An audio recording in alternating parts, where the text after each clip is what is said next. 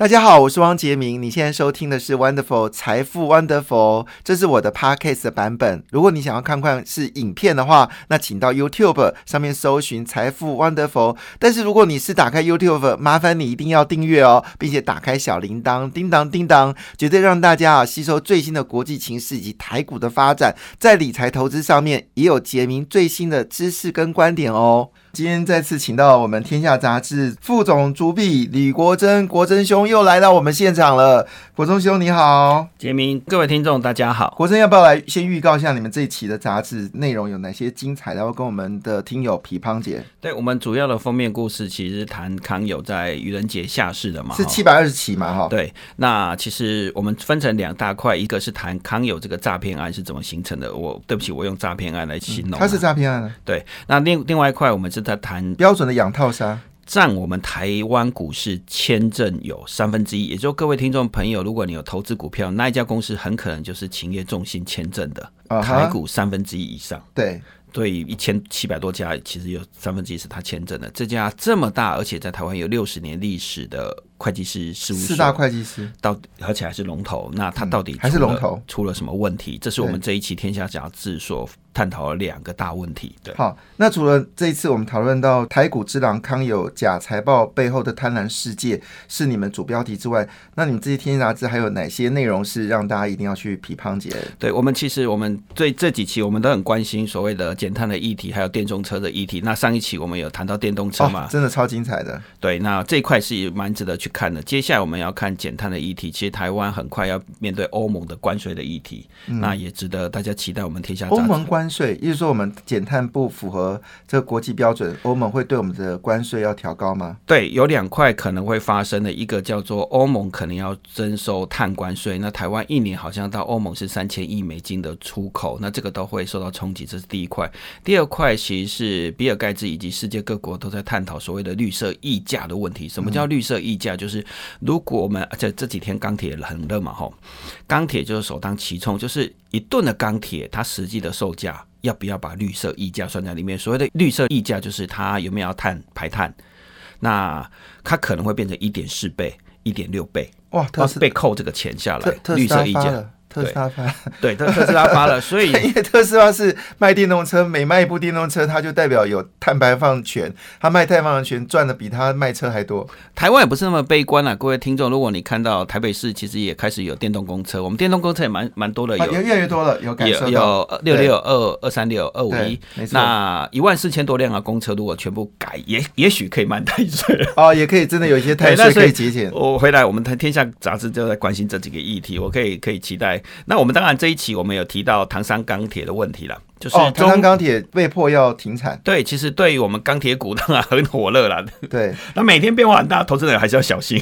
唐山钢铁它其实背后的因素是因为铁矿砂价格已经贵到他们根本没有办法从铁矿砂来生产嘛，是这样子吗？对，还有当然它也是。务实的面对到空气污染嘛，吼，因为虽然现在还是空污季，但是我们其实钢铁业或烧煤炭的发电的，当然我们要扯到中货。对，那这个其实是我们这一期《天下杂志》有提的，也可以解答各位听众。如果你有看到所谓的钢铁股最近真的是很火热，什么叫做火热？那是天天涨停板，好不好？我已经回答粉丝问说中红可不可以买这个问题，我已经回答到我已经手都软了哈。我觉得这个事情呢，我们已经请过很多分析。是来讨论的，像这种股票呢，你就不要再问我说可不可以买了。它不是今年大多头，只要中国的空屋不解决，铁矿砂价格不降。中国的钢铁价格其实要下跌的可能性几乎是等于零，好不好？那加上美国拜登要推出了二点二五兆美金的一个基础建设计划，那更关键的事情是什么呢？拜登是有钱的，因为他们这次要把所得税要调二十五趴之后，据了解一年可以净增加二点四兆美金的收入，所以拜登有这个钱，他肯定会执行所谓的就是。基础建设，而这基础建设，我们很明显的了解，拜登不是在建指国内，他是在国内培养出一群所谓的这些基础建设的专家，因为他们已经有三四十年没有所谓基础建设的专家，之后就会跟日本、跟其他国家、跟英国一起要跟中国竞逐全球的基础建设，可以吗？对，这是叫做“一带一路”之战，好不好？所以整体而言来说，不要在我钢铁可以买，我们就今天告诉你，如果问我钢铁可以买的，我就巨打哈，反正这种股票就是一个。呃，叫做超级周期十年大行情。不过，呃，回到这个主轴哈，那我们来谈一下这次康友，康友这次受害的金额大概多少？呃，目前整个在三月底的时候，投保中心已经正式提告嘛，它提告的金额是四十七点五亿元。那这投保中心承接的四千多位投资受害者嘛，那在自救会那边大概还有两千多位，其实他们是另外组另外一个诉讼团，他们那一边的金额会高过投保中心，所以整个金额可能会超过一百亿。一百亿耶，一个诈骗炸掉了一百亿的钱哦。对，那当然这个杰明这样说是有有另外一个依据，是在二零一八年的十一月的时候，康友其实一度市值超过五百亿。对，以今天我们来看东元的家族之争嘛，东元的市值当初还不如他，嗯，所以一家。他曾经是台股的股后，股后，嗯，生技股的股王，嗯五百亿，其实这个蒸发，其实台湾的投资人损害是损伤是非常巨大，而且非常惊人的。等一下，这跟东元有什么关系？我们我比喻市值，我比喻市值，哦没有跟东是元，我没有。市值，他 当初的市值比东元还要大，对，那因为东元是上市公司啊而，且是一个老老老字号号五十老牌年以上的是一个资历集团，集团，所以你可以想象一件事情，说一个只是做药品的，应该打是点滴的。打点滴的。低短档的啦，简单讲，做个打点滴的，它可以做到市值比这个呃，就是老牌东元还要大。那因为我讲这件事情是坦白讲哈，我们的民众其实对于医疗业的知识是有一些要增加了哈，因为你也知道台湾其实也有低短档的公司，好，那因为我以前台在我在一材业工作过，金价不探级啊。黑喜尼亚喜就是每年都是在那个毛利的周围，因为那种低短档不是一个什么高深的学问。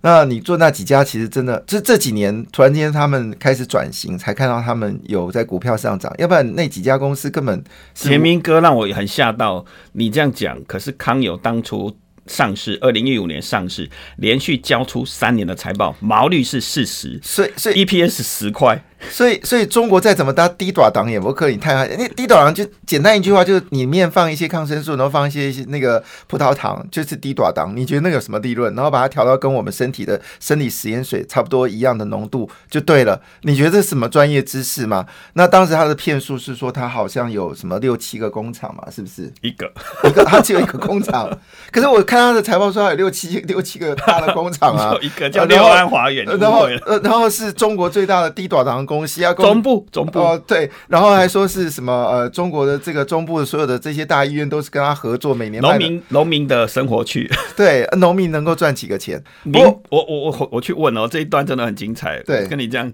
专家问就很好，然后证交所也有人问他这个问题，嗯然后他就说农民民智未开，愿意花钱低短档。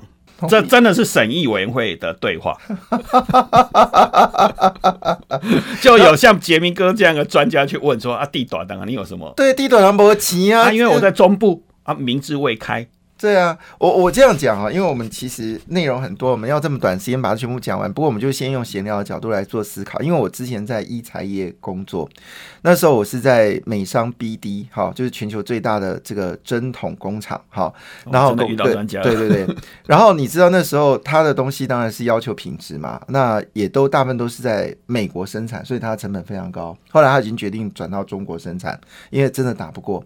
我那时候每次呃，老板在跟我讲我的今年要卖的这个产品的底价跟就是底价是，因为有些像呃我们说的比较大型医院，像长庚，他们长庚是不会用美商 BD 啦，因为那个品质太好。哎、我现在讲不太过头了啊，不不是不是长庚，它是以价格取胜啊，我们也不是一个比价系对，我们也不是没有卖，我们那时候是胰岛素针是卖到长庚，因为我们的那时候的胰岛素针是非常锐利，独步多对他的他的就是你被因为胰岛素针他们是要长期施打的嘛，所以他们很在乎疼痛感。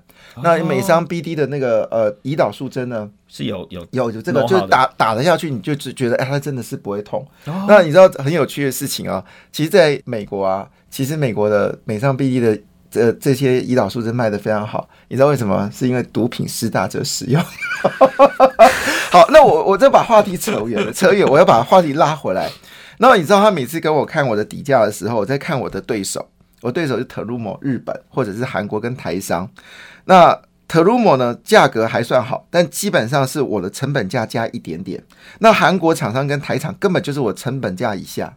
那你根本没得做。对，那你知道差别是什么地方？因为它差别是那个那个管管子哈，你要做的是嘟嘟好，不要放太多的实力控，因为你在推的时候你要它润滑，所以呢，它可以把那个管壁呢做到，就是说你不用放太多的实力控呢，你也可以去推那个针。可是台场哦。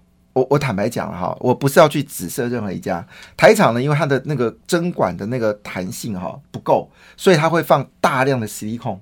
所以我们其实打针剂的时候，其实打了很多十一口进去。然后我每次到医院去演讲这一段的时候，他们就跳过，就是采购单位跟那个护理长的态度不一样。护理长一听到就说：“那一定要买你们的啊，他们这个对医疗安全啊。”但是我们去采购那去报的时候，采购说你的价格，他就先摊台厂跟韩国厂商的价格嘛，啊，你的价格可以跟他一样吗？我我们就我们就当然就。讲什么都没有。我说我们的这个针管啊，我们的针啊，怎么设计啊？我我其实那时候讲针可以讲一个小时，就那个时候训练。后来我到金融业可以演讲呀，然后呢，就发现到对手，所以我要讲扯这么多原因，浪费我们国珍修太多的时间，是告诉你，这是医疗业就是这样子，只要是一个成熟产品，它价格会杀到你脱裤子，然后中国又是那个市场，就是。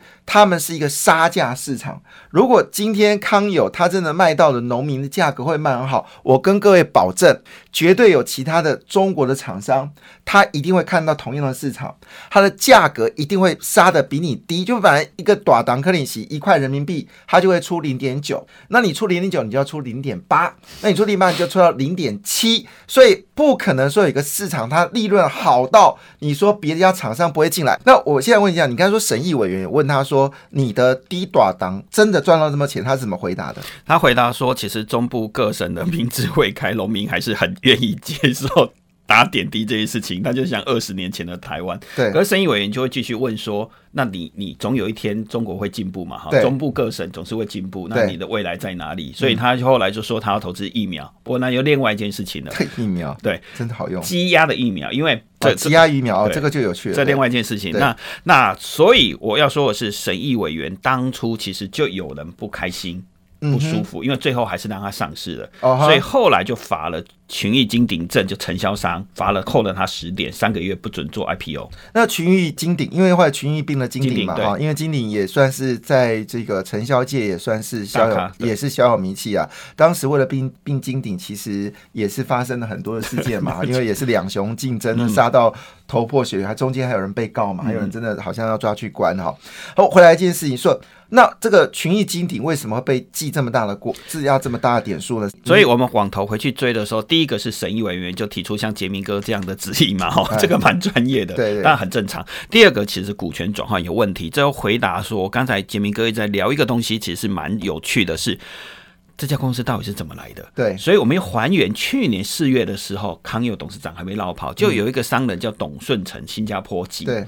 我只能说新加坡籍，他拿着他的股权书回来说：“哎，你们股权是怎么转换的？我有百分之五的康友的原始的股权，那你再从 BB，就是从六安华远他的母公司，那转换成康友 KY，我把事讲快一点，这个那为什么的股权不见了？嗯，那事实上在转换股权的过程中，其实我们的审议委员也发现发现了问题，原本的董事长台籍的黄文烈根本就不是。”跟这家公司没有关系，是二零一三年上市前两年才转换进来的。也就是说，从上市的一开始，他就是透过转股权转换的方式，把台湾人当成人头，变成是海外台商回台上市。哇，这是一块，是这股权转换已经出了问题了。第二块，而且审议委员也提出质疑。第二块，其实我们也看到刚才杰明哥提的一个问题，他其实就是新加坡商人投资另外一个。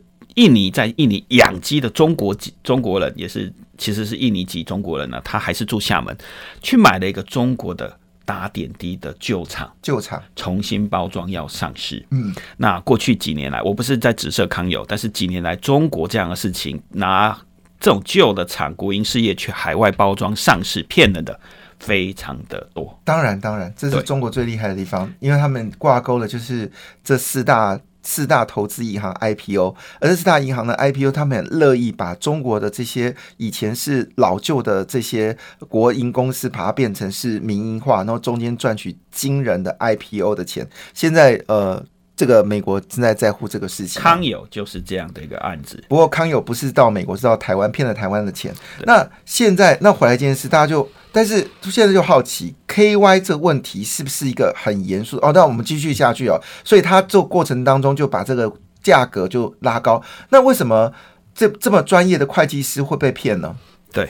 我我在讲再下去，我们采访过程中，我们也去采访了几大会计师事务所，名字就不讲了，也不能讲了哈。那有些很敏感的问题，我还是只是讲出来。他就告诉我，当初马英九时代在推所谓的海外台商，但这件事情其实有争辩了哈。毕竟台商的根要回来台湾，我觉得这件事情我是认同的。但是有一件事情其实是有问题的，那个所长就讲了，所长级的会计师就讲说，当初其实。在推来上市的时候，有人去中国包装了几十家公司，一起统包跟台湾找兜售的对象。也就是说，我们是用一整包的方式在买上市公司的审计跟成效。我的天哪！所以有人就看到马英九想要做 KY，就中间想要捞钱，就想到我就想到以前。那个连公子他跟另外一家公司做酒的，对的，呃，应该说是做细胞，就是我们说的那个干细胞，也就是胚胎保存那家公司，对不对？好，我就不，还有一个胃，有个胃的了，哈的的关系，大家还记得那时候在选举的时候，我特别提到这个事情。其实那个时候也是想要透过这种管道来捞钱嘛。后来这个什么胃的公司也下市了，但他跟银行借的钱到底有没有还，我就不知道了哈。我我我再简短说，那最后那个说。会计师资深会计师说说，所以出问题了，绝对不会有四家，这是系统性问题，绝对不会只有四家，因为是有人有意的去包装类似这样康友的案子来台湾上市，所以。有一题是杰明哥也问我嘛，台湾现在到底有多少 KY 公司嘛？呃，康有下市之后一百零八家，可是今年的所有的财报陆陆续交了嘛，还有一家没交，叫涛地。哦，涛 地没交，我只能说他没有交财报了哈。其他问题我们没有，因为我们会涉及到很多刑法的问题。是，他他没有交财报。那这件事会计师不要负责任吗？那他这么大的会计师在中国难道不会去查账吗？对，所以整个时间点发生在哪一年？就是我们上次在节节目有提到二零一八年炒股案嘛，哈。对，炒完股之后，把股票做升浪之后，开始套现之后，二零一九年他开始做一件事情，把我们唯一他值钱的东西，就是那个点滴工厂，去跟赣州银行的厦门分行，因为他常年住在厦门，质押了十亿。嗯，会计师其实他有看到网站有公布这个消息，可是他没有。强烈要求执行必要的查核，要求他揭露在第三季的财报。嗯哼，所以从二零一九年十一月十五号，如果各位听众你有买康友的股票，你必须要去赶快去登记球场，还来得及，还来得及，还来得及。什么时候是康友的投资人在？如果你是什么时候买股票？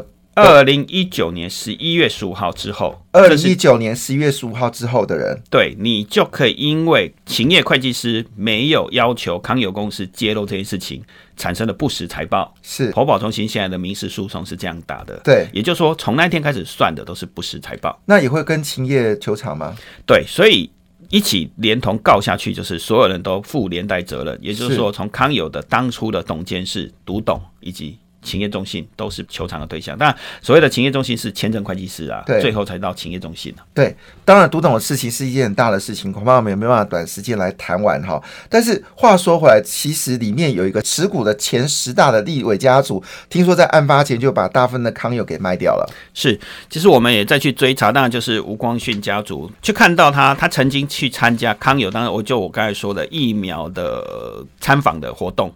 在印尼，他不是我刚才不是说他下一步要做什么？要做疫苗，没错。所以从整个减掉里面，在追二零一八年、二零一九年的持股的时候，发现吴光信家族最少持有两千多张。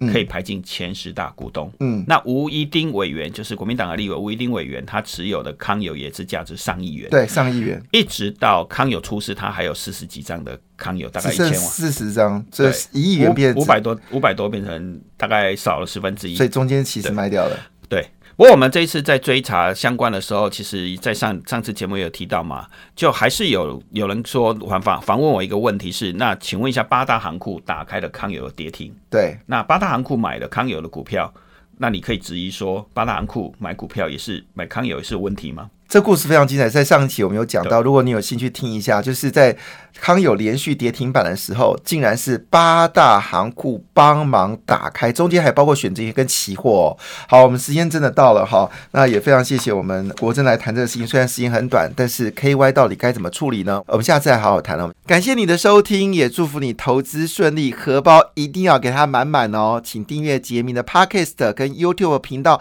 财富 Wonderful，感谢谢谢露拉。